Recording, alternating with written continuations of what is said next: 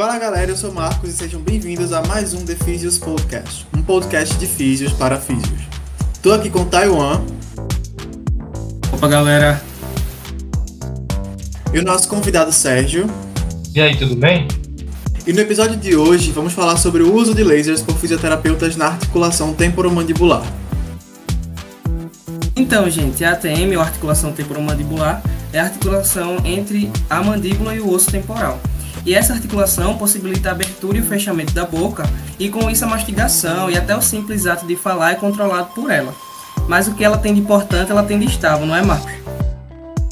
Exatamente. E devido a essa instabilidade, ela pode ser acometida por uma doença chamada de DTM, que é a disfunção temporomandibular. Essa doença, além de afetar o encontro entre ossos, afeta os músculos da mastigação e algumas outras estruturas ligadas à ATM. Essa doença, ela tem como sintomas dores faciais, zumbido, vertigem, crepitação e sensibilidade muscular. E o nosso convidado vai falar um pouco sobre a sua experiência com a DTM. Então, Marcos, eu comecei sentindo estalos e uma sensação de que tinha alguma coisa fora do lugar, na região da ATM.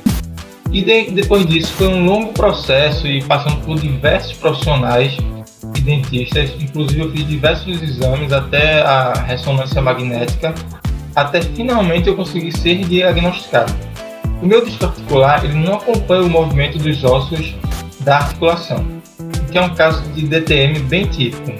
Então me foi passada a fisioterapia, eu tinha que ir de segunda a sexta e no final das sessões eu sempre fazia a terapia com lasers.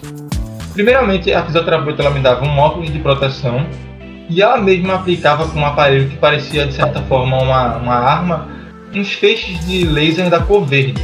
A sensação que eu tinha era de calor, aumento de temperatura na região. E eu fiz o tratamento por cerca de 15 dias e devo dizer que eu senti uma melhora. Senti a articulação menos travada e menos dor.